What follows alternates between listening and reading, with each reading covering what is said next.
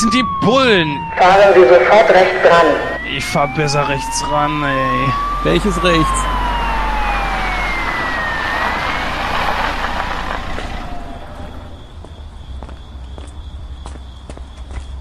Sie wissen, warum wir Sie angehalten haben? Äh, weil die Kühe so schön fliegen? Was? Oder äh, weil wir mit Gottfried geflirtet haben? Äh, entschuldigen Sie bitte. Wir haben nicht mit Ihnen, sondern mit dem Fahrer gesprochen. Uh. Bitte Führerschein und Fahrzeugpapiere. Jo, hier sind sie. Danke. Sagen Sie, führen Sie illegale Substanzen mit sich? Nö. So bitte, Ihre Papiere. Dann hätte ich jetzt ganz gerne noch Ihren Wagen lieber gesehen. Was denn? Schon vor dem ersten Date? Dann den holt er nur für eine Sache raus. Genauso wie er seinen Hut auch nur für eine Sache absetzt. Dann wollen wir aber auch ihr Warndreieck sehen. Wenn du verstehst, was ich meine, Schätzchen. Okay, für diese freche Bemerkung gibt es ein Verwarngeld von 80 Euro. Wie viel gibt's da? 80 muntere Dinger. Das Geld nehmen wir doch. Das Geld werden Sie nicht bekommen, das bekommen wir. Also, wenn das so ist, dann solltet ihr euch aber die Marke besser an die Oberschenkel kleben. An Ihrer Stelle würde ich die Sache nicht zu weit treiben. Nee, da haben sie recht. Das sollte schon in der Nähe sein. Haha, sehr witzig. Ich hoffe, Sie haben auch Ihren Verbandskasten bei sich. Oh mein Gott, Süße, was hast denn bloß vor? Scheint ja die ganz harte Nummer zu werden. Was? Das reicht. Komm, wir holen den Sheriff, der soll sich um euch Vögel kümmern. Äh, den, den Sheriff? Ja, den Sheriff, unser Vorgesetzter. Er sitzt im Auto und wartet. Aber jetzt könnt ihr euch mit dem rumschlagen. Jo, hol mal. Wenn das auch so ein heißer Feger ist wie die beiden, dann wird es noch eine angenehme Nacht. Oh, ihr gewinnt den Preis für das sauberste Auto der Welt. Äh, vielen Dank. Äh, Sie haben aber auch einen schönen Stock. Der glänzt so schön. Wofür ist er denn? Das ist ein Aufmerksamkeitserreger. Ui. Sagen Sie, Sheriff, können wir nicht einfach weiterfahren? Es waren doch nur ein paar Schlangenlinien. Ah, Du siehst furchtbar müde aus. Mach's dir nur bequem, mein Sohn. Oh, vielen Dank. Der Aufforderung komme ich gerne nach. Und ihr Schmutzfinken seht auch sehr müde aus. Das hast du richtig erkannt, Opa. Kannst mir auch gerne ein Kissen bringen. Halten Sie die Schnauze! Erheben Sie niemals! Niemals verstehen Sie Ihre Stimme gegen mich! Glauben Sie ja nicht, wen Sie vor sich haben! Ich bin nämlich zufällig Buford P. Justice.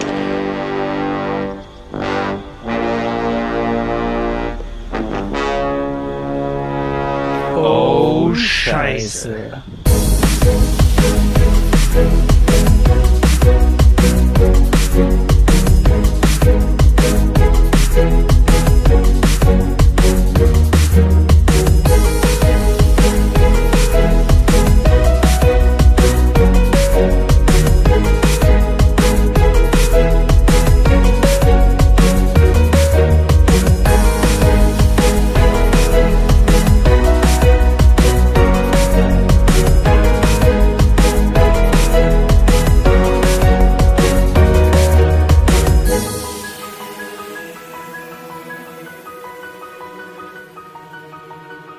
Hallo und herzlich willkommen, liebe Hörer, zur 110. Ausgabe von Nightcrow, genau genommen 110.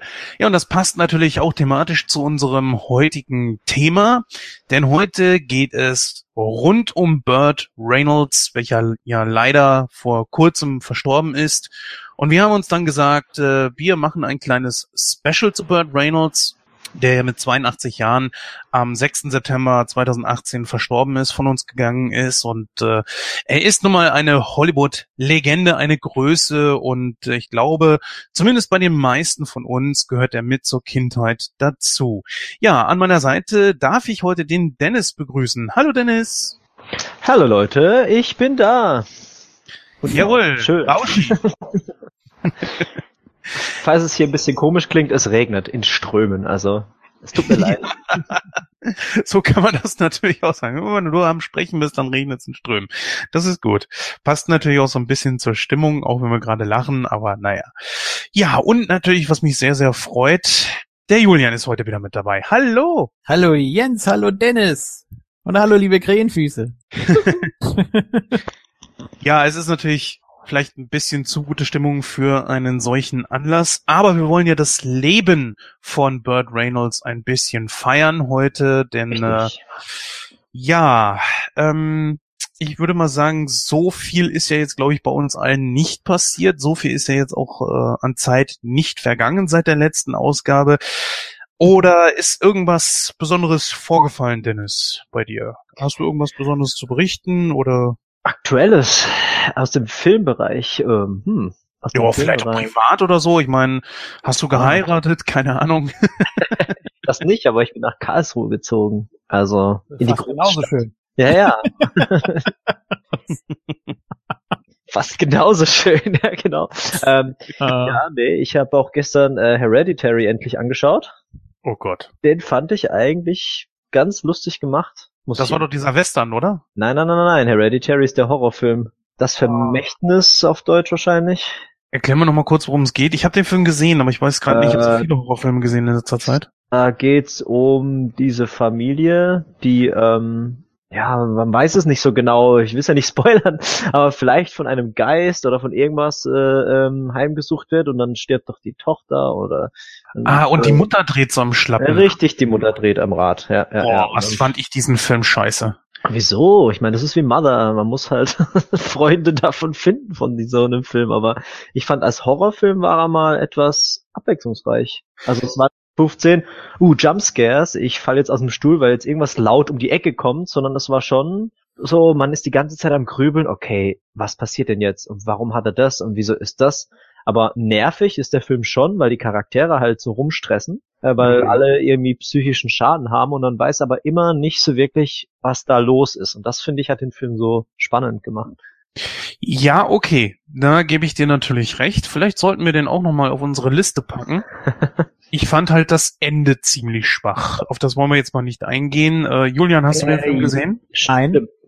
Ja, das Ende war so, auch so, wo du denkst, okay, ja. Also die letzten 20 Minuten waren krass, aber dann das ganze Ende, oder das, was am Schluss dann endlich Mhm. also rauskam oder warum das Ganze so war, war dann so, okay, ja, kann man machen, aber war jetzt nicht so der Überreißer, das stimmt.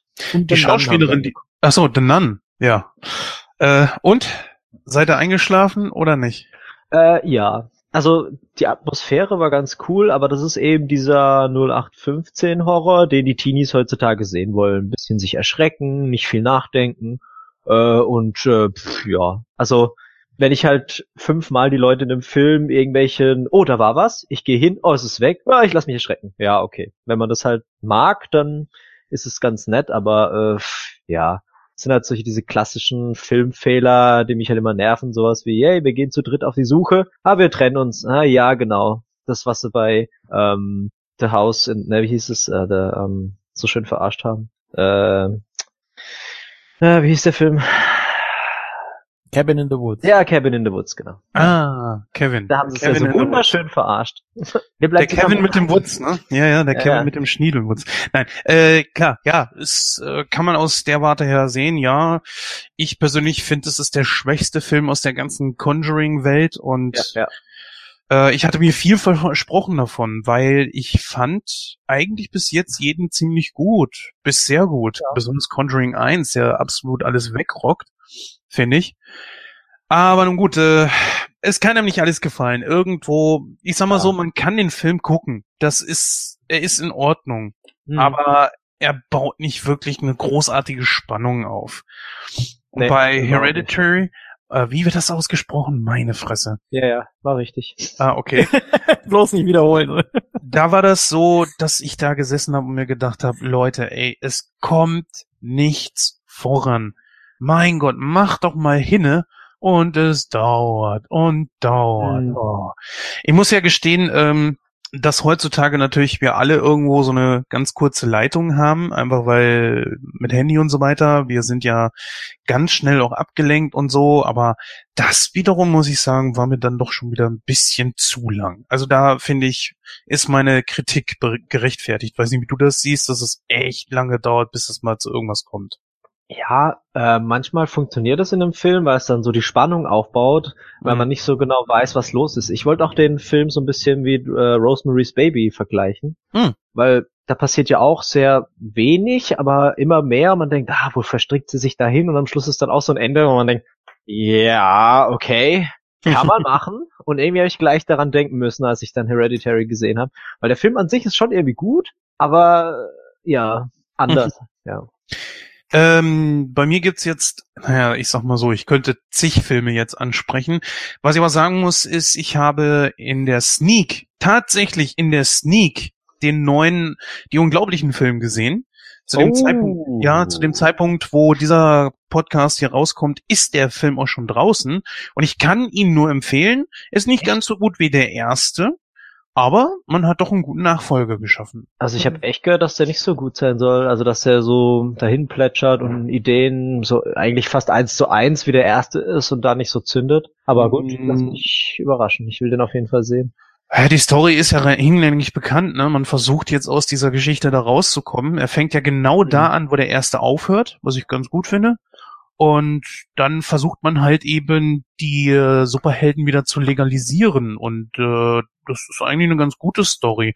Hat ja auch einen kleinen Twist da drin, weil wer der Bösewicht ist, woher er kommt, was ihn antreibt und so weiter ohne das vorausnehmen zu wollen. Also da, deswegen breche ich an der Stelle einfach mal ab. Also ich finde, man kann ihn auf jeden Fall gucken. Der ist lustig, er macht Spaß, er ist gut animiert und so weiter. Mhm. Also steht dem ersten in nichts nach. Also der erste, der hat mich so geflasht damals im Kino. Ich, Ja. ich meine, ich mag ja Anim Animationsfilme und Pixar. Ich weiß gar nicht, die hatten, ja doch, mit Toy Story und so hatten sie ja schon. Aber ich saß dann da drin und hab gedacht, geile Ideen, super geiler Soundtrack und ähm, beste Unterhaltung. Das war einfach richtig geil. Und ja, hab mich eigentlich schon gefreut auf den zweiten. äh, hast du den ersten schon gesehen, Julian? Ja, aber das ist ewig her. Hast du noch eine Ahnung, wie du den fandest? Ich glaube, ganz in Ordnung. Vielleicht sollten wir uns Ja. den ja auch mal vornehmen. Also wir hatten ja, glaube ich, noch keinen Animationsfilm bei Nightcrow und von daher, Echt? Aha. ja, ja, ja, das Krass. dürfte der erste sein. Und dann hätten wir dich ja mal bei einem Superheldenfilm wieder mit dabei. Das wäre mal geil. Ich meine, Animation, Ja. das ist ja schon was anderes. Das ist was völlig anderes, ja. Äh, da wollte ich mal fragen, du hattest mal in einem Podcast erwähnt, dass du Iron Man 1 und 2 gesehen hattest. Ist das richtig? Ja. Ähm, hättest du nicht mal Bock, dass wir, weil wir müssten den zweiten auch irgendwann mal besprechen. Wäre das was für dich oder ist, ah, du müsstest ihn wieder gucken, ne? Ich müsste ihn wieder gucken. Ich weiß Ah, das- nur, dass äh, Mickey Rourke mitgespielt hat und dass ich ihn im Kino gesehen habe und sonst weiß ich nichts mehr. Oh, oh.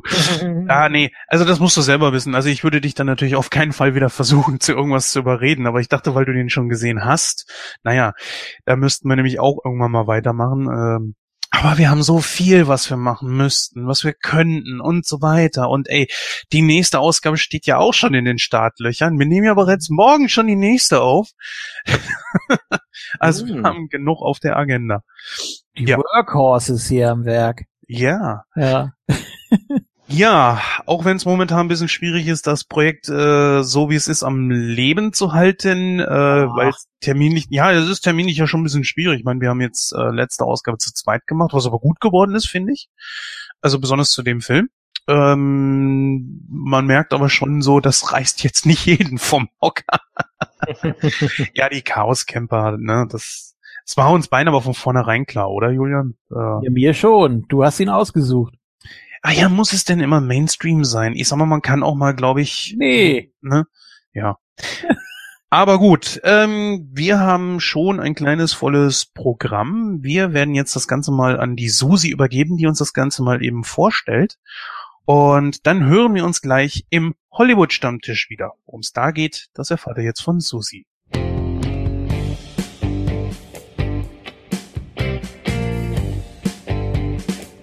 Diese Ausgabe dreht sich um den kürzlich verstorbenen Schauspieler Burt Reynolds. Dieser verstarb am 6. September 2018 im Alter von 82 Jahren. Zum einen tauschen die Talker persönliche Erinnerungen an ihn im Hollywood-Stammtisch aus. Zum anderen sprechen sie in einer kleinen Rezension über einen von Burt Reynolds erfolgreichsten und bekanntesten Filmen.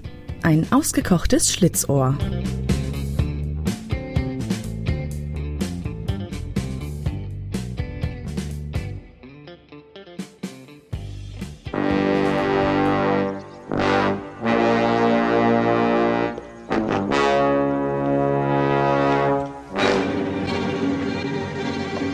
Da sind wir auch schon beim Hollywood-Stammtisch und wir wollen heute über Burt Reynolds sprechen. Geboren am 11. Februar 1936, 82 Jahre alt geworden und gestorben am 6. September 2018. Ja, er ist einer der bekanntesten Hollywood-Schauspieler, würde ich jetzt mal sagen.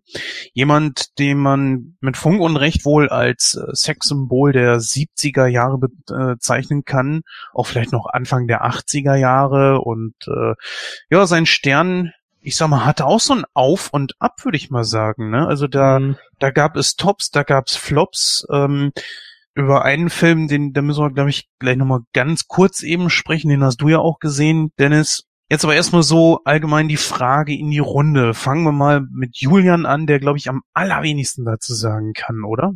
Ja, ich habe ihn einmal gesehen bei WrestleMania 10, da war Gastringsprecher im Main Event. Ja, und ja, sonst gestern den Film und das war's das ist jetzt äh, nicht sarkastisch gefragt, mhm. ähm, sondern wirklich ganz ernst gemeint. Aber wie kann sowas passieren? Weil gerade so Filme wie äh, Auf dem Highway ist die Hölle los oder das ausgekochte Schlitzohr sind ja gerade Filme für für Kinder in unserem Alter eigentlich prädestiniert zum Gucken. Wie, wie, wie konnte das passieren eigentlich? Keine Ahnung. Aber du hast ihn doch schon mitgekriegt, oder nicht? Also du hast doch schon mal bestimmt irgendwo was ja, weiß ich. Hm? Ich habe ja sogar mal, es gab vor Jahren mal sowas wie eine Schlitzohrnacht bei ZDF Neo oder wo auch immer. Da liefen, glaube ich, die drei Teile, die ersten drei, und äh, da habe ich auch aufgenommen, aber nie angerührt. Weiß ich nicht. wie gesagt, hm. lief an mir vorbei. Ja gut, was den zweiten und dritten Teil betrifft, äh, wäre das so, sogar gar nicht mal so schlecht, besonders den dritten und ich glaube, es gibt sogar einen vierten und eine Serie. Naja. Mhm. Ja, Dennis, wie ist es bei dir? Du hast ein bisschen mehr Berührungen mit Burt Reynolds gehabt. Was für Erinnerungen hast du an ihn? Also ich habe eigentlich so die die klassische Burt Reynolds Vorstellung ist immer Bandit. Also immer dieser Schnauzer, der Hut, so die Kesserart, wie er immer redet. Das war so diese eigentlich diese typische ähm, ja Burt Reynolds Art einfach, die man so kannte. Und ich habe äh, Cannonball oder beziehungsweise äh, Cannonball Run äh, oder auf dem Highway ist die Hölle los. Ich habe das geliebt. Ich fand das so witzig und ähm, auch Bandit, vor allem mit dieser Musik und was die da einfach für Scheiße labern, das ist so geil. Das fand ich halt immer total beeindruckend. und die anderen Filme, ja, alles was halt so später kam, wie Striptease oder Boogie Nights, da hat man ihn halt mal gesehen und dann war er ja auch in Saints Row und hat seine Rolle da gespielt, aber ich glaube, das war schon so sein Untergang so ein bisschen und dann kam er wieder ein bisschen auf und ähm, für, für Boogie Nights hat er dann sogar den Golden Globe bekommen. Äh, 8, was war's? 98? Ähm, 97. 97 war der Film, aber ich glaube 98 hat er den Globe bekommen. Ja, ist egal. Ähm, ja, ich meine, so die alten Filme habe ich, glaube ich, nie so wirklich von ihm gesehen. Irgendwelche alten Western oder was weiß ich. Aber so die Cannonball-Reihe und äh, Bandit ist mir auf jeden Fall im Gedächtnis geblieben. Ich glaube, das geht den meisten so, würde ich mal sagen, wenn es um Bird Reynolds geht, oder? Mhm. Ja, also zumindest die in unserem Alter sind, sage ich mal. Ja, sie bieten einfach für ein Kind auch die seiteste Unterhaltung, weißt du, du, Richtig, du ja. So die Bud Spencer halt, so die Bud Spencer Filme. Ja, das ist so, so diese typischen Road-Movies, ne? Also Cannonball Run ist ja ein typischer Road-Movie, der zweite ja genauso. Mhm. Und genauso halt eben auch Smokey and the Bandit, also ein ausgekochtes Schlitzohr, Teil 1 und 2. Teil 3 war ja nur in einem Cameo mit dabei, wo wir nachher noch kurz drauf eingehen werden. Und das ist für ein Kind, glaube ich, schon so mit die beste Unterhaltung einfach. Ich habe mich als Kind wirklich super unterhalten gefühlt. Mhm. Ne? Ich weiß jetzt nicht, wie es bei Julian ist. Ich glaube, das heben wir uns auch gleich für, äh, für gleich auf. Ähm ja, man ich hört schon. Ich muss, mich, ich muss mich korrigieren. Ich habe natürlich auch äh, Bienen gesehen. Habe ich jetzt gerade gesehen, dass er da mitgespielt hat? Ich weiß es gar nicht mehr. Das ist schon lange her. Also ich habe mal selber hier eine kleine Liste äh, aufgestellt von Filmen, die ich mit ihm gesehen habe und das sind ungefähr, glaube ich, 13 Stück. Boah. Das war das ausgekochte Schlitzohr eins bis drei. Wie gesagt, drei nur ein Cameo. Auf dem Highway ist die Hölle los, eins und zwei natürlich. Bean, Boogie Nights, Driven, Trouble ohne Paddle aus einem Meisterwerk. Spiel ohne Regeln, den fand ich sogar ganz gut. An der Seite von Adam Sandler. Ein ziemlich guter Adam Sandler-Film, der sehr, sehr witzig ist. Mhm. Der allerdings, äh, der müsste für dich, Julian, eigentlich auch Pflicht oder? sein. Hm? Was der, der Footballfilm mit dem im Gefängnis? Oder genau, ja. Wo okay. Adam Sandler dann ehemaligen Footballspieler gespielt hat, mhm. der dann ins Gefängnis kam, weil er äh, mit dem Auto seiner Freundin total viel Scheiße gebaut hat. Und im Gefängnis dann ähm, ist es so, dass er ein, ein, ein Knastteam leiten muss und aufbauen muss. Und dann holt er sich doch alle Leute, alle, äh, allerlei möglichen Leute zusammen. Unter anderem, mhm. äh, ich glaube, drei oder vier bekannte Wrestler spielen ja mit. Steve Austin ist dabei, Kevin Nash ist dabei, ähm, der Great Kali James. nee. nee, nee, der nicht. Aber der Great Kali ist mit dabei. Mhm. Und äh, Bill Goldberg vier Wrestler, die auf jeden Fall dabei sind und die auch, glaube ich, die meisten Wrestling-Fans auf jeden Fall kennen sollten. Von daher eigentlich mhm. Pflicht für Julian. Den müssten wir vielleicht auch irgendwann mal besprechen. Ähm, ziemlich guter Film eigentlich. Also der macht schon Spaß. Das ist auch total seichter Humor, aber auch etwas mehr mit ein bisschen mehr Biss dahinter und Pfeffer. Also für einen Adam Sandler Film war das schon in Ordnung. Kann man nichts gegen sagen. Mit einer seiner besten Filme, würde ich mal so sagen. Hm. Ja, Burt Reynolds ist ja auch dabei, spielt ja sozusagen die gute Seele da drin irgendwie. Da wird schon schwierig. Also Boogie Nights, äh, den hast du ja auch gesehen, ne, Dennis? Ja. Ich muss gestehen, ich fand den irgendwie Panne. Ich weiß nicht warum. Wie kann, wie kann man dafür einen Oscar kriegen oder eine Oscar-Nominierung? Ja, ich meine, das ist halt schon so ein bisschen ein anspruchsvoller Film, auch weil man über diese typische Hollywood-Problematik so ein bisschen berichtet hat, sage ich mal. So mhm. diese Pornoindustrie, wie man halt schnell an Geld kommt und bla und Koks und Nutten und was auch immer. Und ich glaube, das hat er ja so ein bisschen dargestellt so wie Casino oder oder Aviator oder irgendwas, die halt ewig lang gehen oder besonders bei Casino fand ich es schlimm, äh, weil da so viel Pausen und so viel Zeug ist, wo einfach nichts passiert, aber wo es einen auch nicht interessiert so richtig. Also äh, das fand ich auch ganz ganz schwere Kost. Hm. Äh, ich guck gerade mal, wie lang der dann damals gegangen ist. 149 Minuten, das ist schon eine Hausnummer. Eben. Ja. Also zweieinhalb Stunden. Ähm, was mich jetzt mal so interessieren würde, ist, äh, was haltet ihr von ihm als Schauspieler? Gut, bei Julian weiß nicht, ob du da großartig was sagen kannst, ähm, nee. aber Dennis auf jeden Fall, ne? Ja, ich denke, er ist, er ist auch so ein bisschen so ein steifer Charakter, sag ich mal. Oder der, der nicht so viele Emotionsausdrücke hat oder kann.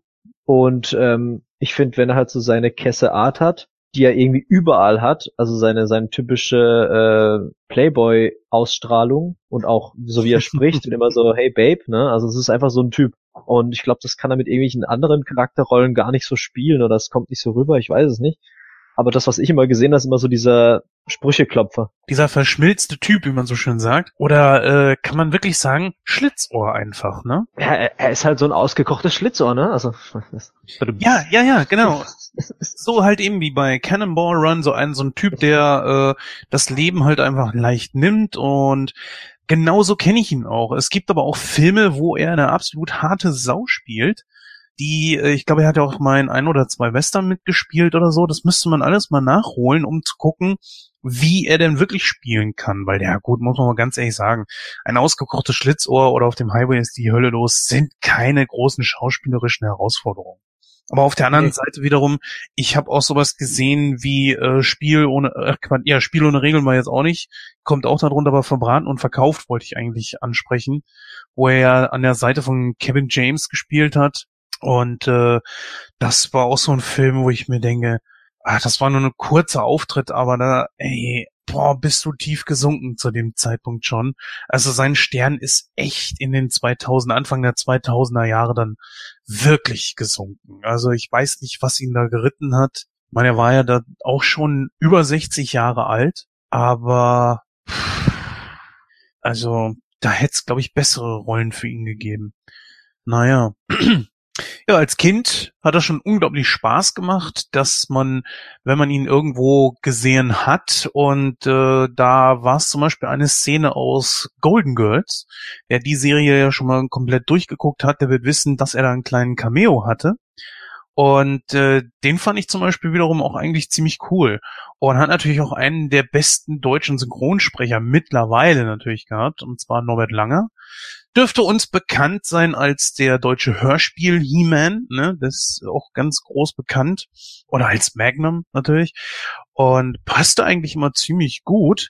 Ja, gerne würden wir da auch Herrn Langer mal interviewen. Ich weiß allerdings nicht, ob der uns ein Interview geben würde.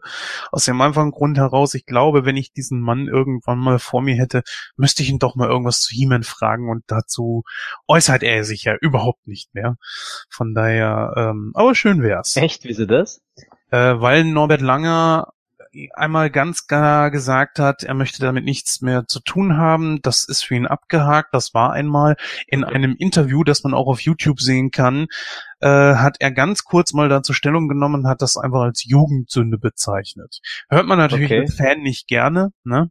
Nee, weil es war doch gut. Ja, Also, also und wie die Erfahrungen. ja, ja, da muss irgendwas gewesen sein, aber was genau, das wissen wir auch Hm. nicht. Und da möchte ich auch eher nicht zu mus mutmaßen. Musmann, was ist heute los, Mensch? Ähm, auf jeden Fall ist es so, dass er zur Grayscale Convention schon ein paar Mal eingeladen wurde und er lehnt halt eben immer ab, auch zu Interviewanfragen und sowas. Gut, er hat wohl damals wohl gesagt, dass er äh, im Ruhestand ist und nichts mehr macht bis auf seine 350.000 Dokus, ja, also das stimmte dann auch nicht so ganz, aber ja, gut, was soll man sagen? Er hat damit abgeschlossen, es war ein Job. Ich meine allerdings, äh, Dennis, war er nicht auch mal für die Rolle des Han Solo vorgesehen? Oder im Gespräch? ne, meinst Bad Reynolds? Mhm. Äh, ich weiß, dass Tom Selleck für Indiana Jones gesprochen Ja. hat, aber ob Bad Reynolds für, Oder war das für Indiana Jones? also Tom Selleck war Indiana Jones. Da gibt's auch äh, Promo oder oder oder Bewerbungsvideos, was ich ganz lustig finde mit seinem Schnauzer. Aber äh, ich glaube Bad Reynolds nicht, nee. Aber weiß ich nicht gerade. Also, ja, liebe Hörer, könnt ihr ja gerne mal in die Kommentare schreiben, äh, dass, äh, ob das so gewesen ist.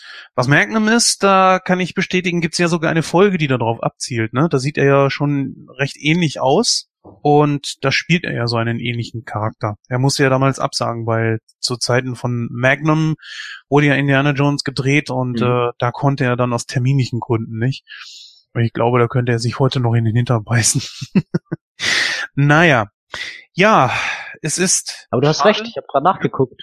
Ähm, er hat sowohl James Bond als auch Han Solo äh, abgelehnt. Er hat es abgelehnt. Clever. Alter, das ist mal heftig. Also das, wow, das klingt ungefähr so wie nach, wie nach so einer, äh, so, so einer Nummer wie Will Smith mit Neo aus äh, Matrix. So ähnlich. Ja. ja, ja. Rückblickend betrachtet, äh, vielleicht nicht die beste Wahl. Also, naja, egal. Naja, also das ist halt Die eben Frage, so. ja. Ja, stimmt. Ja, aber wie gesagt, es ist halt eben so, ähm, bei mir und Dennis verbinden wir schon ein Stückchen Kindheit mit diesen Filmen, mit Burt Reynolds auch und äh, bei Julian halt leider nicht so. Aber du hast dir trotzdem äh, das, den ersten Teil von ein ausgekochtes Schlitzohr angesehen, um mit uns heute darüber talken zu können. Du wolltest im Vorfeld jetzt nicht sagen, wie du den Film fandest. Ich bin echt mal gespannt. Ich auch. Ja, denn ähm, diesen Film werden wir jetzt gleich von ihm besprechen. Einer seiner zwei wohl berühmtesten Filme, würde ich jetzt einfach mal sagen. Und ja, abschließend kann man natürlich sagen, der Mann ist 82 Jahre alt geworden. 82 in Anbetracht dessen, dass wir leider nun mal irgendwann alle gehen müssen, ist ein vertretbares Alter, würde ich jetzt einfach mal sagen. Und ohne ihn jetzt wirklich persönlich zu kennen, äh, würde ich jetzt einfach mal sagen, hat er mit Sicherheit auch ein erfülltes Leben gehabt. Auch recht skandalfrei, ne? Oder habt ihr da mal irgendwie was gehört? Nö. Ja. In diesem Sinne, dann wollen wir mal rübergehen zu unserem Hauptthema heute, nämlich ein ausgekochtes Schlitzohr und da hören wir uns dann gleich.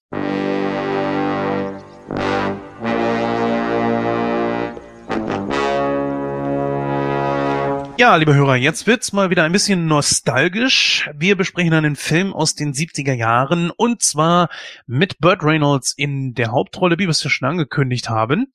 Und es geht um ein ausgekochtes Schlitzohr. Ja, ich glaube, den Julian zu fragen, wann er den Film das erste Mal gesehen hat, ist ein bisschen müßig. Gestern. Gestern das erste Gestern. Immerhin ist er dann frisch im Kopf, ne? Also. Ja, das Ja. stimmt natürlich auch wieder. Dennis, wann hast du denn das erste Mal diesen Film gesehen? Oh, ich glaube, da war ich klein. Das ist schon eine Weile her. Also ich habe ihn tatsächlich im Fernsehen irgendwann gesehen, als so, ja, RTL neu war, die Filme alle mal so liefen, auch Cannonball oder eben Bandit. Und ähm, ja, ich wusste aber damals oder später dann auch nie, wie der hieß. Und irgendwann kam dann so diese, diese, dieser Bandit-Name auf oder der Film Bandit. Und dann hab ich gedacht, was war das nochmal? Und dann geguckt, ach, das ausgekochte Schlitzohr, ach. Und dann habe ich immer so diesen Schneemann im Kopf gehabt. Und ich so, ah, er nennt doch irgendwie in dem Film immer einen Schneemann und bla. Und das ist ja sein Kumpel da, der Trucker. Mhm. Ähm, und ja, das, dann fand ich den immer toll, weil sie eben, äh, ich liebe ja so Filme, wo sie so viel Blödsinn labern, weil ich ja auch immer viel Blödsinn laber. äh, und deswegen fand ich den so geil, weil sich jeder gegenseitig anzickt oder Blödsinn labert. Und dann noch äh, äh, der Sheriff, Sh- äh, Buford T, einfach göttlich. Also es ist, ja, so ein bisschen Klischee vielleicht auch zur damaligen Zeit, weil sehr viele Filme so ein bisschen ähnlich waren, würde ich mal sagen. Aber der hat dann doch, äh, ist dann doch so ein bisschen herausgestochen. Ja, das muss ich auch sagen. Sowas gibt es heutzutage ja leider nicht mehr. Nee. Weißt du, so, das ist ein absoluter Fun-Film einfach, wo man am besten gar nichts bei erwartet und auch genau das bekommt man. Ne, Es ist einfach ein, Schönes Fazit vorab, ja. nee, mein Fazit wird da ein bisschen anders ausfallen. Ich so. glaube, äh, auch viel, viel besser als deins. Das kann man jetzt schon mal vorwegnehmen. Nein, nein, also da, äh, das wird auf jeden Fall passieren.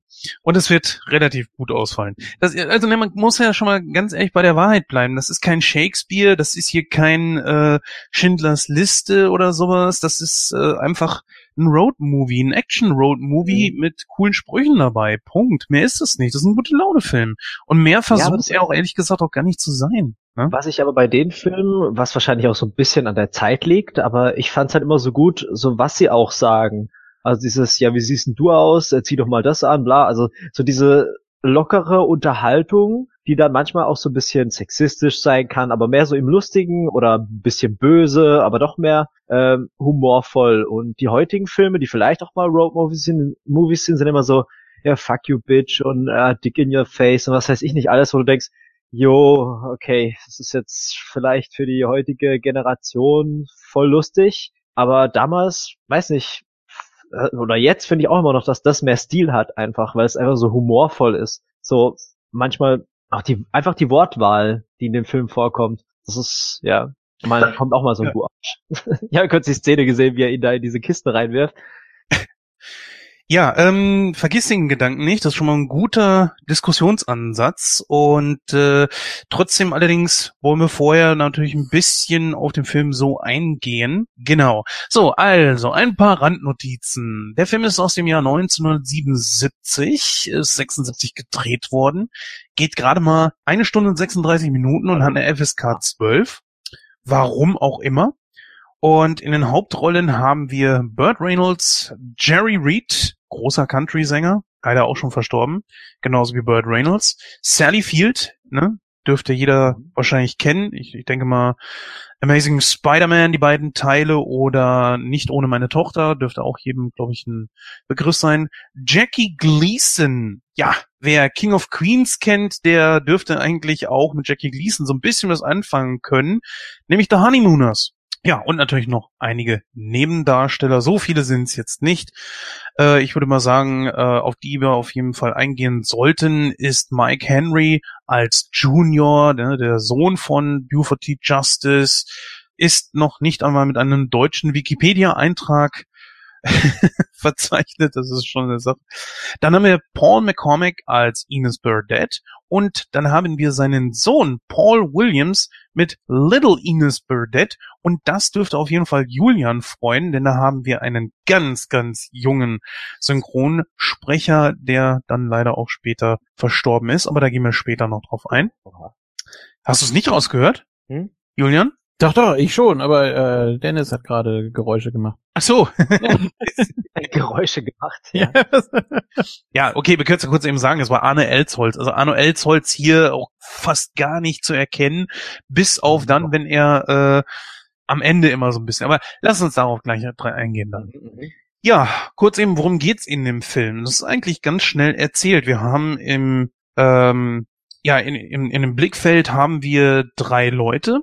Ähm, der Film beginnt mit Bandit, der ja gerade dabei ist, irgendein so Truckerrennen zu bestreiten und plötzlich tauch, tauchen Big und Little Ines Burdett auf zwei wirklich stinkreiche Texaner, die äh, Trucker immer dazu anstiften, irgendwas illegal durchs Land zu fahren. Sie versuchen nun auch Bandit, der scheinbar auch wohl einen großen Namen in der Trucker-Szene hat, äh, dazu zu kriegen, diese Wette anzunehmen. Und das tut er dann auch. Für 80.000 Dollar soll er ähm, Bier, das wohl in einem anderen Bundesstaat illegal ist, äh, soll er über die Staatsgrenze bringen, weil sie dort gerne etwas trinken wollen. Kurioserweise ist genau der Ort, äh, wo sie dann auch äh, hier gerade Bandit äh, überredet haben, diese Wette anzunehmen.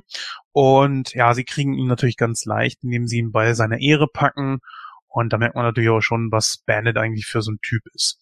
Aber er kann es natürlich nicht alleine machen. Also holt er sich seinen alten Kumpel, mit dem, er, mit dem er so ein bisschen im Clinch gelegen hat, äh, namens Cletus Snow zur Hilfe. Und äh, ja, die beiden fahren dann los und lesen unterwegs dann unter anderem die junge Carrie auf, die gerade im Begriff war zu heiraten. Und das leider den Sohn des Sheriffs, nämlich Buford T. Justice, der sich fortan nicht nur auf die Suche nach Carrie macht, sondern an die Fersen von Bandit heftet, ohne zu wissen, dass Carrie bei ihm im Auto sitzt. Carrie spielt auch nicht mehr so eine große Rolle.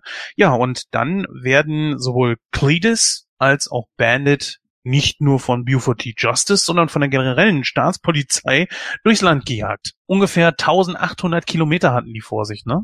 Irgendwie sowas. Kann sein, ja. Mhm. Ja. Ja, also eine riesige wilde Verfolgungsjagd, eine sehr einfache Story und ja, während dieser ganzen Geschichte kommen sich dann natürlich auch Carrie und Bo ein bisschen näher und äh, darauf gehen wir jetzt gleich ein bisschen ein. Ja, fangen wir einfach mal bei Bandit an. Julian, für dich ist es heute neu gewesen. Du hast den Film das erste Mal gesehen. Äh, Film aus den 70er Jahren, ohne jetzt wirklich den ganzen Film vorwegzunehmen. Aber wie hat Bandit auf dich gewirkt? Tja, weiß ich nicht. er, Okay. ist, er ist viel Auto gefahren. Also man merkt, du hast dich mit dem Charakter nicht wirklich auseinandergesetzt. Nee, gab's einen? Du bist auch jemand, der braucht, glaube ich, so Filme wie äh, Shakespeare in Love oder so eine Kramkacke, ne? Oh, habe ich einmal gesehen. Shakespeare. Meins. Ja, gut, mal ganz ehrlich, es ist doch ganz klar, dieser Film hier hat einfach Charaktere, die sehr einfach gestrickt sind, die äh, ganz schnell in irgendein Muster reinpassen müssen, weil der Hauptpart einfach auf der Story liegt. Und diese wiederum ist auch sehr einfach. Das ist, wie ich schon gesagt habe, das ist ein Spaßfilm. Ne? Und wenn man ihn jetzt zum Beispiel vergleicht mit dem Film Convoy, ich hoffe, den hast du wenigstens gesehen. Nö. Oh, Mann, Hat er einen anderen Titel noch? Wer? Convoy? Blade 0. Was? Blade Null. Äh, Chris Christopherson spielt doch mit, oder? Chris Christopherson spielt nicht nur mit, er spielt die Hauptrolle. Oder die Hauptrolle, ja. Ah, Johannes deswegen- Borgnine hier als äh, Deswegen Blade 0. Ja. Er spielt doch bei Payback mit. Er ist aber ein bisschen später. Einiges, 90. ja. ich muss ja schon mal fragen, warum sind denn so viele Filme an dir vorbeigegangen? Das ist ja Wahnsinn. Keine Ahnung. Weiß ich nicht. Ich guck auch nicht äh, Fast and Furious und sowas. Also, aber erst später äh, angefangen. Als ja, es es ist, ähm, weiß ich nicht. Obwohl Fast and Furious tatsächlich schon ein bisschen mehr Tiefe hat in den Charakteren, zumindest in Hauptcharakteren, Hm. äh, wenn man einen kleinen Blick dafür hat. Zumindest im ersten Teil. Das kann man dem Teil nicht, also dem, dem Film nicht absprechen. Aber Das ist interessant, dass du Fast and the Furious hier reinschmeißt, weil eigentlich ist es ja auch ein Film über Autos und Rennen fahren, was allerdings später weniger in den Vordergrund kommt, sondern immer mal halt, es gibt ein großes Thema und darum werden dann die Autos mit reingebracht, mit mal im Rennen, mal irgendwelche Superkarren, die irgendwelche Sonderfunktionen haben oder durchs Haus fliegen oder was weiß ich. Und bei Bandit geht's ja auch mehr so um das Fahren. Er fährt ja eigentlich die ganze Zeit und will von A nach B kommen und hat ja. sie halt jetzt im Auto mit drin und wird von der Polizei verfolgt. Also, ja, ist witzig. Dass du das jetzt erwähnst und doch dann Parallelen gibt, sage ich jetzt mal. Aber ja, so wirklich, äh, da es ja der erste Teil war, sind jetzt die Charaktere noch nicht so wirklich, sagen wir mal, groß ausgebaut und wollen sie, glaube ich, auch nicht sein, sondern es ist halt einfach, wie Jens ja sagt, ein Road-Movie, also lockere, ja, Typen halt. Ja, da gut, das ist ja auch das große Problem bei jedem Otto-Film, bei jedem Film von Dieter Hallervorden, äh, bei jedem Film von Thomas Gottschalk. Wenn du solche Filme hast, was willst du dich da großartig mit den Charakteren auseinandersetzen? Und wenn ich so einen Film habe, dann erwarte ich das auch nicht, dass die Charaktere jetzt, was weiß ich, wie tief gehen. Und die Frage ist ja auch immer, was heißt denn in die Tiefe gehen? Muss er jetzt unbedingt irgendwelche emotionalen Probleme haben oder so?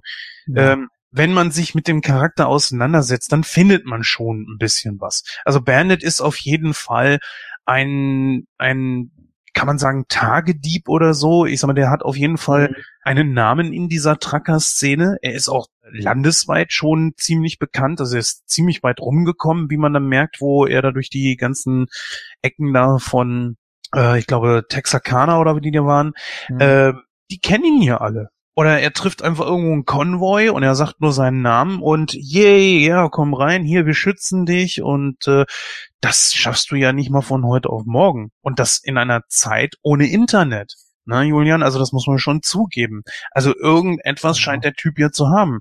Zudem sagt er es ja auch. Ne? Äh, was kannst du am besten, fragt ihn Carrier und er so ein großes Maul haben er macht halt einfach sein Ding und äh, man ist halt live dabei. Du erfährt ja die ganze Zeit rum und dann passieren ja Sachen auf dem Weg und er hat ja auch ein Ziel. Aber es ist jetzt nicht, äh, dass da irgendwelche ja komplizierten Storylines damit Nein, reinkommen. Das, das würde den auch äh, total verkomplizieren. er soll unterhalten und das hat er bei mir nicht geschafft. Genau. Warum? Was komisches. Weiß ich nicht. Ich fand's, ich fand's langweilig. Ich fand's nichtssagend. Ich fand's sinnlos, den zu gucken. Äh, ich möchte ihn auch nicht nochmal gucken. Ähm, ja, Weiß ich nicht. Die Gags, wenn welche da drin waren, die zündeten bei mir irgendwie nicht so. Weiß nicht. Ist halt einfach zu jung. nee, aber. Ja, ich muss ihn mit, äh, mit 70 nochmal gucken. Ja, aber sind es denn wirklich nur Filme, wo, äh, ich sag mal, Leute sind, die ein Krebsleiden hinter sich haben, die äh, irgendwelche Schicksalsschläge oder so haben müssen? Ist das dann Nein. das, was dich entsprechend unterhält? Ich, ja, was gibt einem sonst Tiefe? Nee, wieso denn Tiefe? Bei Road Comedy oder einem Road Movie brauche ich keine Tiefe. Er muss mich nur unterhalten. Ja, weil du es ja eben gesagt hattest. Du hattest ja schon gesagt, der, äh, die Charaktere haben keine Tiefe. Was ja auch richtig ist. Also da ist nicht wirklich viel okay. zu finden. Ne? Also da muss man schon so ein bisschen Nitpicking machen. Man muss sich die Schnipsel irgendwo zusammensuchen, um herauszufinden, wer sind diese Leute und wie ticken sie. Ich meine, man kann echt dahergehen und sagen, naja, irgendetwas zum Beispiel muss ja auch in der Freundschaft zwischen äh, Schneemann und Bernard passiert sein. Weil am Anfang, er kommt ja da an und er wird ja nicht gerade mit Blumen begrüßt. Und Schneemann sagt ja auch so, leck mich am Arsch. Also irgendwas muss ja passiert sein. Er muss sich ja echt wie ein Arsch behandelt, äh, verhalten haben. Was er ja auch gesagt hat. Ne? Ja. Hm? Aber ist das, ist das wichtig für die Geschichte ist es ja nicht. Ist es wichtig für den Verlauf? Weiß ich nicht. Eigentlich ja auch wieder nicht. Also mir kam es wirklich so vor, als ob die gesagt haben, so, hier habt ihr äh, 4 Millionen Dollar, waren es übrigens, ne? Ähm, dafür könnt ihr Auto fahren und macht mal irgendwas. Ja, gibt's da nicht irgendwie ein Drehbuch zu? Nee, nee, passt schon. so kam es mir vor. Ja, gut, äh, wir drehen uns da auch im Kreis. Ich meine, das ist genau eben der Film, dass zwei Leute, letzten Endes dann irgendwann drei, durchs Land fahren und Bier schmuggeln und sich auf komödiantische Art und Weise mit der Polizei herumschlagen müssen. Und das ist genau das, was dieser Film einfach auch hat. Es ist ein komödiantischer Roadmovie mit, ja, mit Action-Einlagen. Gut, das ist natürlich eine andere Sache, wenn jetzt bei dir irgendwelche Gags nicht gezündet haben. Anbei, naja, was gibt hm. es großartig für Gags? Eben. Sie reißen ihre Sprüche und äh, die sind sehr bodenständig. wenn ich das jetzt vergleiche mit irgendwelchen Filmen von heute, wenn da nicht irgendeiner äh, irgendwelche Körperflüssigkeiten entleert, mhm. jedes Mal Fuck oder Bumsen oder was weiß ich sagt oder ein Sperma leckt, keine Ahnung, wie es in so vielen Adam Sandler Filmen ja mittlerweile so der Fall ist, dann habe ich so das Gefühl, dann ist das nicht gut. Aber ich finde das halt einfach auch Niveau. Und hm. dann sind natürlich auch Action-Szenen da drin, was vieles, ja, guck mal, zum Beispiel auch, was äh, haben wir nicht schon die CGI immer auseinandergenommen? Hier ist gar keine CGI drin. Das heißt, hier werden echte Autos genommen, die irgendwo gegengefahren werden, runtergeknallt werden, die irgendwo äh, kaputt gefahren werden und so weiter und so fort. Und das sieht man in diesem Film hier eigentlich auch wirklich gute Stunt-Action drin, finde ich. Zudem ist natürlich auch, äh, was man sagen muss, der Trans Am ist ja, äh, ich weiß nicht, auch irgendwo Popkultur geworden, oder findest du nicht, Dennis? Ja, kleiner Funfact am Rande. Der Film hat auf jeden Fall den Pontiac Trans Am zum Superstar gemacht. Der hat sich 68.745 Mal 1977 verkauft und 78 dann ganze 93.341 Mal. Und sogar ein Jahr später 117.000. Also der hat einiges äh, gut gemacht, wohl. Was ja so ähnlich wie der äh, DeLorean bei Zurück in die Zukunft auch geschafft hat ähm, zumindest berühmtes Auto zu werden, aber ja, der Pontiac war wohl dann in aller Munde. Naja gut, äh, bei Zurück in die Zukunft war natürlich das Problem, dass der Wagen da zu dem Zeitpunkt schon gefloppt war. Ne? Mhm. Also es ist ein sehr ikonisches Fahrzeug geworden auf jeden Fall. Klar, äh, der DeLorean hätte sich vielleicht da durch den Film noch einige Male mehr verkauft. Wahrscheinlich hätte Julian ihn nicht sehe ich dann auch noch irgendwo besorgt und es gab drei Stück in diesem Film und einer wurde bei dem Sprung komplett zerstört. Ja, das ist auch so eine Sache. Während des ganzen Films über wird einem suggeriert, dass der Trans Am nicht einen Kratzer abkriegt. während der Wagen von Buford T. Justice ja total auseinandergenommen wird. Und die Polizei stellt sich auch ziemlich dämlich an. Also das ist so ein, äh, ich weiß nicht, da gibt's glaube ich einen Namen für für diese Art Film, oder? Äh, Blues Brothers. nee, aber da waren die Polizisten ja auch nicht so schlau. Ja, sie waren ja nicht, sie waren ja nicht nur dort so, es war ja auch in Cannonball Run, ne? Ja, stimmt. Ja, ja ich glaube, da wollten wir einfach so ein bisschen mit dem Gesetz, ja, das Gesetz auf den Arm nehmen. Ja, kommen wir mal zum nächsten und zwar äh, Cletus. Äh, Julian, ich sag mal, ich glaube, ich bin heute bei dir ein bisschen auf verlorenem Posten. Was hältst du denn von ihm? Oh Gott. Ja, der fährt den Truck. Mit der Snowman. Schneemann. der hat seinen Hund dabei und äh, ja, weiß ich nicht, fängt da in der Kneipe eine Schlägerei an und äh, wird dann natürlich vermöbelt und fährt über die Roller da drüber und ja. was cool. sonst noch? Weiß ich nicht, was macht er großartig? Ja, er ist tatsächlich, ähm, ich meine, klar, wir hören natürlich raus, du kannst mit diesen Charakteren überhaupt nichts anfangen, aber es ist bei ihm tatsächlich auch so, dass ich gedacht habe, er kommt schon ziemlich weit in den Hintergrund. Und Bandit sagt es ja auch in einer Situation, dass äh, die überhaupt den Schneemann überhaupt nicht auf der Pfanne haben. Es geht die ganze Zeit nur um Bandit. Und ähm, ja, weiß ich nicht, ob das irgendwie diesem Charakter auch nicht so ganz gerecht wird. Ich meine, der Typ ist ja auch äh, eigentlich kein kein Schauspieler in dem Sinne, er ist ja eigentlich Country-Sänger, ne? Er hat ja auch den äh, Titelsong gesungen, wenn ich mich jetzt nicht irre. Ja, Jerry Reed. Ja, war ja natürlich auch ein sehr ikonischer Song. Also ich glaube, dass der Song und auch dieser Trans Am immer mit äh, ganz vorne sind. Die sind einfach irgendwo auch mit in die Popkultur eingegangen. Wie gesagt, ganz besonders der Trans Am. Und ja, nochmal zurück zu äh, Cletus, Cletus, wie, wie heißt er? Cletus. Cletus, genau. Ja, der hat einfach ein, ein großes Problem, dass er die ganze Zeit wirklich nur im Truck sitzen muss. Und ja, man, man erfährt über ihn eigentlich auch recht wenig, bis auf dass die beiden sich wohl mal in der Haare gehabt haben, dass er jemand ist, der sich wohl gerne schlägt. Ähm, mit seiner Frau scheint er sich äh, ganz gut zu verstehen. Ja, haben ja auch irgendwie, was weiß ich, keine Ahnung, sechs Kinder oder so. Und äh, ansonsten bleibt er tatsächlich relativ blass. Er hat ja auch nur eine einzige Szene, glaube ich, bis den Schluss hin, äh, mit, mit Frosch. das ist dann natürlich auch so ein Ding, wo man sich sagt, naja, das hätte man vielleicht irgendwo ein bisschen anders lösen können. Vielleicht, dass Bandit mal irgendwie den, den Truck gefahren hätte oder sowas. Ich weiß es nicht. Also ich glaube, dass der Charakter, der am meisten wirklich coole Screentime einfach hat, einfach Buford T. Justice war. Oder siehst du das anders, Dennis? Ja, den finde ich ja, wie gesagt, auch äh, durch seine ernste Art irgendwie total witzig, wie er dann auch immer seinen, seinen Sohn da fertig, Sohn, oder? Ja, Ja. Äh, fertig macht. Kurzen. genau, und immer so seine, seine, ähm, ja, so, so, so, so strikt nach Vorschrift, aber das geht halt irgendwie immer total schief. Also ich sag ja, das ist ja auch, ja, jetzt wusste ich auch wieder, bei welchem Film das auch war, mit äh, Roger Moore, James Bond, kam ja auch immer dieser äh, Polizist, welcher war das nochmal? Äh, Shame on Me, ähm, der auch immer so Panne war, oder bei Cannonball ja auch, also es war sowohl die Zeit diesen äh, ernsten äh, Polizisten oder Sheriffs, die dann doch irgendwie Scheiße bauen und oder der Rest Scheiße baut. Hm. Du hast ja vorhin die FSK angesprochen, ne? Zwölf.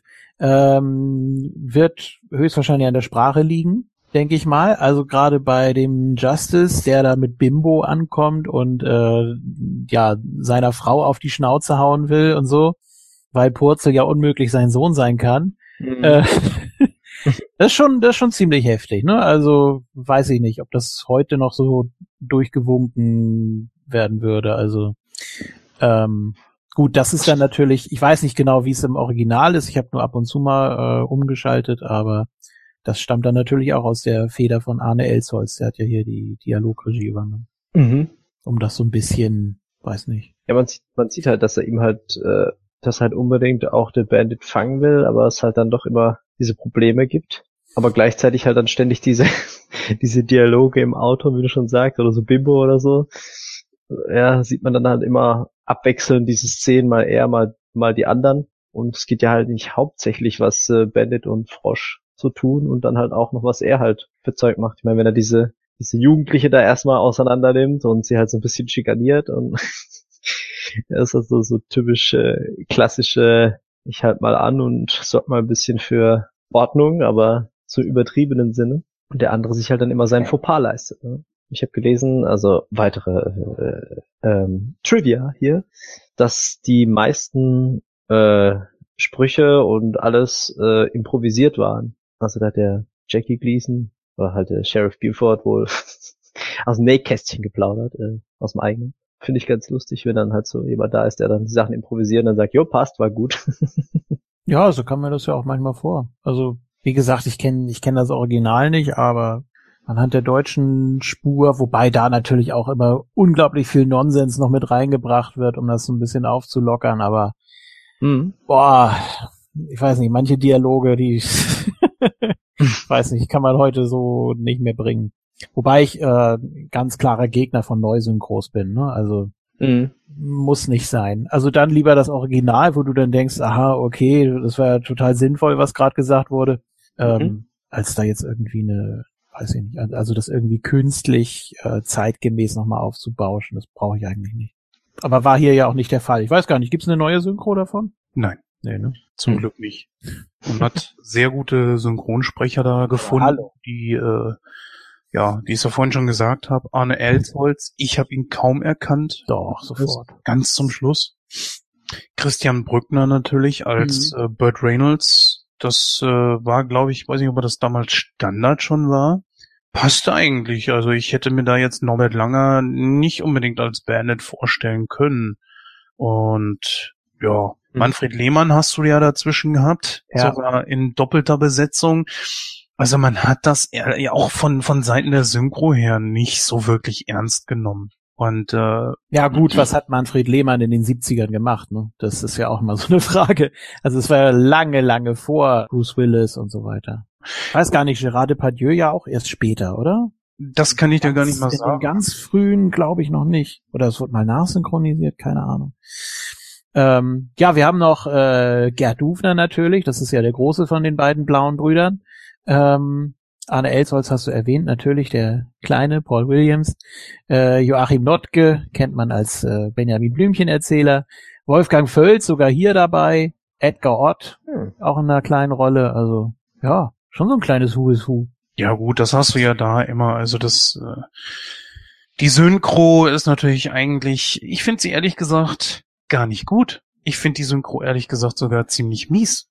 Bei mir Ich- war's, bei mir war es asynchron teilweise. Ja, ja. auch? Also okay, dann äh, weiß ich nicht. Ich habe es auf äh, Prime gesehen. Ähm, stellenweise war es wirklich asynchron, aber Ah, weiß ich gar nicht mehr. Okay, krass. ja, weiß jetzt nicht, ob das an den Sprechern lag, will ich jetzt mal nicht unterstellen, sondern dass das irgendwie mit der mit der Schnitttechnik oder so zusammenhing. Aber auch nicht immer, aber zwischendurch ist mir mal aufgefallen. Hm.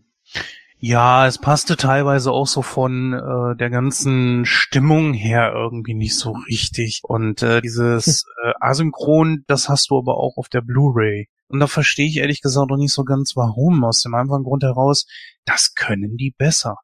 Ja, dann ist das wahrscheinlich die Originalspur, die da nicht mehr zu retten war und nachsynchronisieren kannst du es ja auch nicht. Äh, mit dem, mit dem heutigen Stand, leider. Ähm, Nee, vor allen Dingen auch, weil die meisten Sprecher von denen mittlerweile verstorben sind. Ja. Ähm, ja, wenn ich jetzt hier die ganze Riege durchgehe, dann ja, Wolfgang. Völz, Neutke, Elsholz sind alle weg, Brückner sind weg, äh, Krass. ja, Edgar Ott schon lange, ich glaube sogar schon in den 80ern gestorben. Manfred Christian- Lehmann wäre noch Christian da. aber- Brückner lebt aber noch, ne? Ja, ja gut, also dann hast du wiederum das Problem, der Film ist äh, 40 Jahre alt, ne? Äh, was willst du da mit den Stimmen noch machen? Die, die werden mit Sicherheit nicht mehr so klingen. Außerdem äh, würde das irgendwo auch das, den Flair des Films zerstören. Ich meine, es lebt davon ja einfach. Ich glaube, bei dir ist das große Problem, dass du ihn mal wieder nicht als Kind gesehen hast. Und Ja. deswegen fehlt Mhm. da einfach so dieser, Definitiv. Zug einfach zu. Ne? Es sind halt bei dem Film jetzt auch keine Witze, wo die jetzt so besonders originell sind oder so.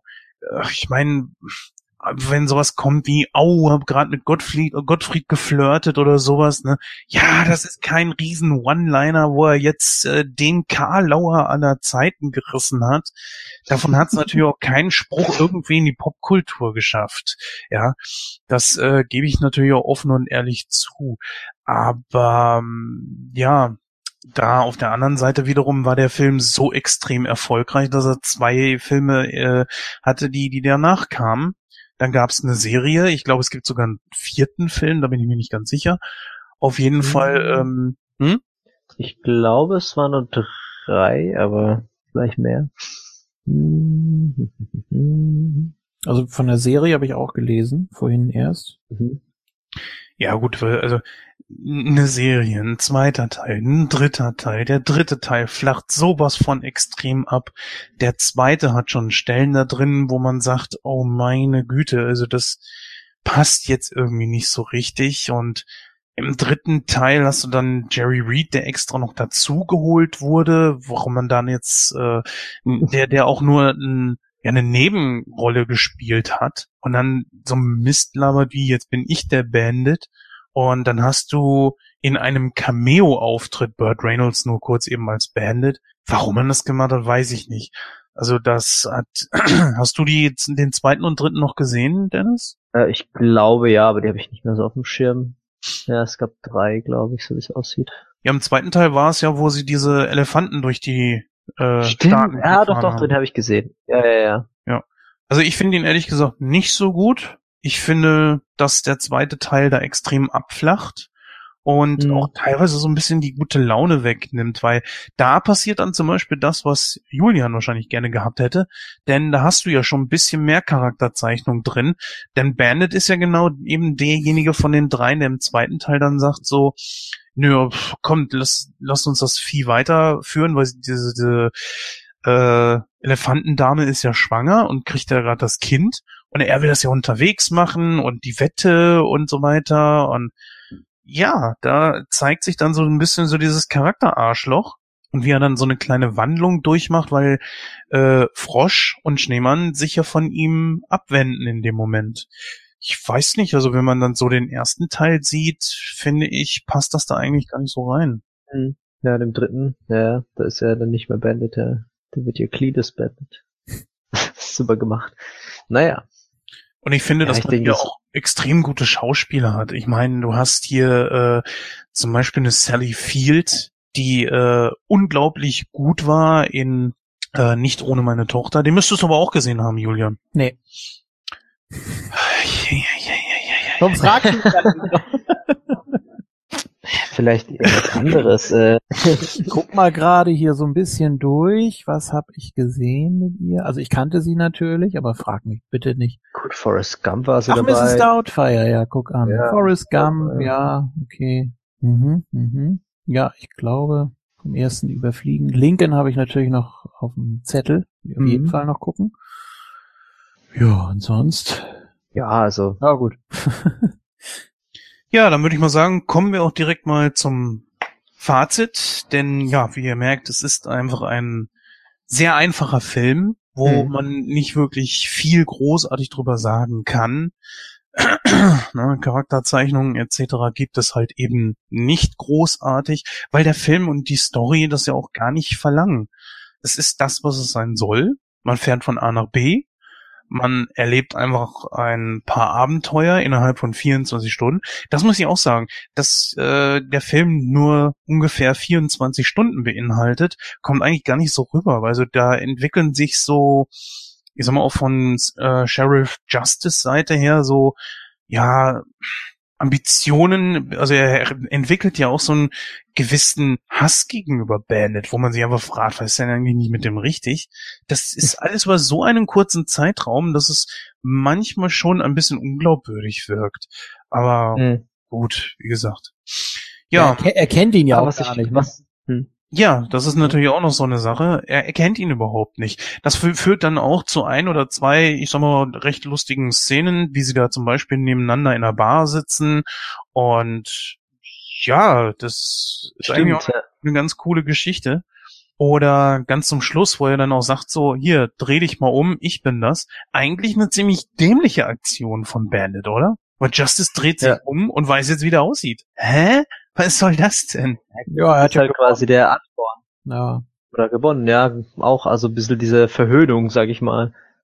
äh, es ist ja nicht nur das, es ist auch, was passiert, also wenn man das mal wirklich weiterspinnt und versucht da irgendwie einen, einen realen Bezug beziehungsweise einen glaubwürdigen Bezug rauszuziehen, äh, was machen denn die äh, Burdett-Brüder mit dem ganzen Schmuggelbier? Weil dieses Bier, das habe ich mal ein bisschen recherchiert, das ist aufgrund der Haltbarkeit, glaube ich, in dem Teil der USA nicht erlaubt gewesen und deswegen hat er es Ah. rüberschmuggeln lassen. Und Okay. bei den, ja, bei der ganzen Polizei, die dann auch angerollt kommt, kann ich mir nicht vorstellen, dass sie nicht den Truck durchsuchen oder beziehungsweise beschlagnahmen. Genauso Hm. wie den Wagen. Hm. Tja. Ja, gut, Ja, ich hab- kommen wir mal zum Fazit. Ich habe noch einen Ähm, kleinen Fun Fact, den ich Mhm. fast vergessen habe. Und zwar der, der Charakter Buford T. Justice ist tatsächlich nach einem echten Florida Highway Patrolman benannt. Und zwar Burt Reynolds Vater. Der war wohl Chief of Police of Jupiter in Florida. Hm. Und äh, ja, haben sie den wohl hergenommen. Vielleicht war er deswegen dann so sauer auf ihn. Nee, keine Ahnung. ja, das hätte natürlich sein können. Gut, Julian, fang du mal mit deinem Fazit an. Ja, was soll ich sagen? Also ich muss ihn nicht nochmal sehen. Ja, das merkt man. hat, hat mir einmal gereicht. Es war jetzt nicht so die, die absolute Erfüllung. Natürlich habe ich über so ein paar Sachen geschmunzelt, habe mich über die äh, Synchronstimmen gefreut, die zu hören waren. Ähm, Paul Williams in einer kleinen Rolle, den man ja auch nicht unbedingt auf den ersten Blick äh, erkennt. Natürlich, der ist mit seinen 1,57, äh, fällt er natürlich auf und äh, bei genauerem Hinsehen erkennt man ihn. Also ja, war natürlich ganz witzig, auch mal einen Film mit ihm gesehen zu haben. Für mich einer der größten Musiker seiner Generation. Ja, spielt für mich in einer Liga mit John Denver, Jim Croce und einigen anderen. Ähm, ja, was, was soll ich großartig sagen? Äh, Ja, das Beste, wie sie ein ganze Gespräch über gar nichts. ja, wenn du mich fragst, was, was der Film mir äh, gegeben hat, dann muss ich das tatsächlich so beantworten. Ähm, ja, gut. Also komm, für, für Arne Elsholz gebe ich mal sehr wohlwollende äh, 45. Also für mich hat der Film natürlich äh, einen höheren Wert, sage ich mal, weil das ist einfach so wie Bud Spencer oder irgendwas das ist aus meiner Kindheit. Cannonball, Nackte Kanone, das ist alles was Filme, die ich geliebt habe. Und ähm, ja, er ist er ist unterhaltsam. Ähm, ich fand die Witze damals lustiger vielleicht als jetzt noch, ähm, wobei ich jetzt vielleicht mehr die Anspielungen verstehe. Ähm, also ich gebe dem, glaube ich, so eine 80. So, also ich gebe dem Film 75 Prozent. Ich habe ja schon, glaube ich, hier das meiste zu dem Film auch schon gesagt. Das ist einfach ein Film, wo du dich hinsetzt mit der ganzen Familie. Du hast einfach Spaß daran. Ich finde, dass ähm, von Seiten von Julian viel zu viel Anspruch an den Film gelegt wird, der nur dazu da ist, dich äh, einfach stumpf zu unterhalten. Deswegen sage ich mir, dass er auf jeden Fall 75 Prozent verdient hat. Es ist kein Film, wo man erwarten kann, dass da eine großartige Charakterzeichnung drin ist. Es ist kein Film, der jetzt irgendeine Metabotschaft oder sowas trägt. Nein, das ist er nicht. Der nee, Film muss er ja auch nicht. ja, aber das ist ja schon was, was du an, an äh, Erwartungen dran gesetzt Nein, hast, überhaupt ne? nicht. Ich habe äh, Unterhaltung erwartet. Mehr nicht. Also auf mich haben die Witze schon ganz gut gewirkt. Das ist seichter, aber vernünftiger Humor. Man äh, muss sich nicht jedes Mal selbst übergeben, weil er irgendwelchen Charakteren irgendwelche Körperflüssigkeiten aus irgendwelchen Öffnungen rauslaufen. Ja, und äh, das, das finde ich dann eigentlich schon ganz gut. Der Film hat ja auch einen Kultstatus auf jeden Fall. Er hat zwei Fortsetzungen bekommen. Man hat es mit einer Serie versucht. Das ist, hat dann alles irgendwie nicht mehr so richtig funktioniert. Ich finde eigentlich auch, je mehr dann gekommen ist, desto schlimmer ist es geworden. Eigentlich muss ich sagen, dass vor allen Dingen äh, Sheriff Buford die Justice mir sehr viel Freude bereitet hat. Ein Cop, der mal versucht, die härteste aller Säue zu sein, aber unterm Strich selber nicht irgendwie großartig was auf die Reihe bekommt. Das ist schon eine ganz gute Geschichte. Oft wird der Film auch so ein bisschen verglichen mit Convoy. Das ist dann wiederum nicht ganz okay, weil Convoy, glaube ich, andere Maßstäbe setzt. Convoy versucht ernster zu sein. Er hat nicht diese Witze da drin. Mhm. Ähm, er hat viele sehr auch nachdenkliche Momente und vor allen Dingen natürlich das Ende ist natürlich ein ganz, ganz anderes als wie hier bei ein ausgekochtes Schlitzohr. Deswegen gebe ich 75 Prozent und damit kommen wir auf eine Durchschnittswertung von genau 66,66 Prozent Periode und sind dann aufgerundet bei 67 Prozent. Oh Gott sei Dank. Wieso? Wollen ja nicht den Teufel an die Wand malen. ja, es ist halt ein, ein, eine Komödie aus alter Zeit, aber wie du schon gesagt hast, ich glaube, das Problem ist einfach, dass man den als Kind gesehen haben muss, um ihn ein bisschen mehr wertzuschätzen, glaube ich, weil es einfach leichte Unterhaltung ist, ja. Es ist ja nicht nur das. Es ist ja auch so, dass man einfach mal wieder Zeiten einfach sieht. Du hast kein Internet. Die Leute unterhalten sich darüber über CB-Funk, ja. Mhm. Und oh, das Neueste, was die haben jetzt voll alles drauf, die können CB-Funk abhören. Meine Fresse, überlegt euch das mal, wie die Autos ausgesehen haben. Ich meine, jede Bullenschaukel sieht irgendwie total langweilig aus.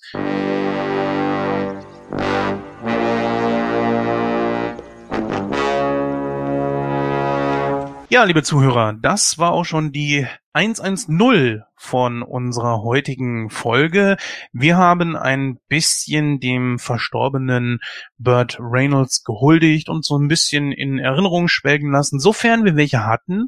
Ähm, wir hatten heute eigentlich alles gemischt dadurch. Wir hatten äh, den Dennis und mich dabei, dessen Kindheit mit Burt Reynolds auf jeden Fall in Berührung gekommen ist.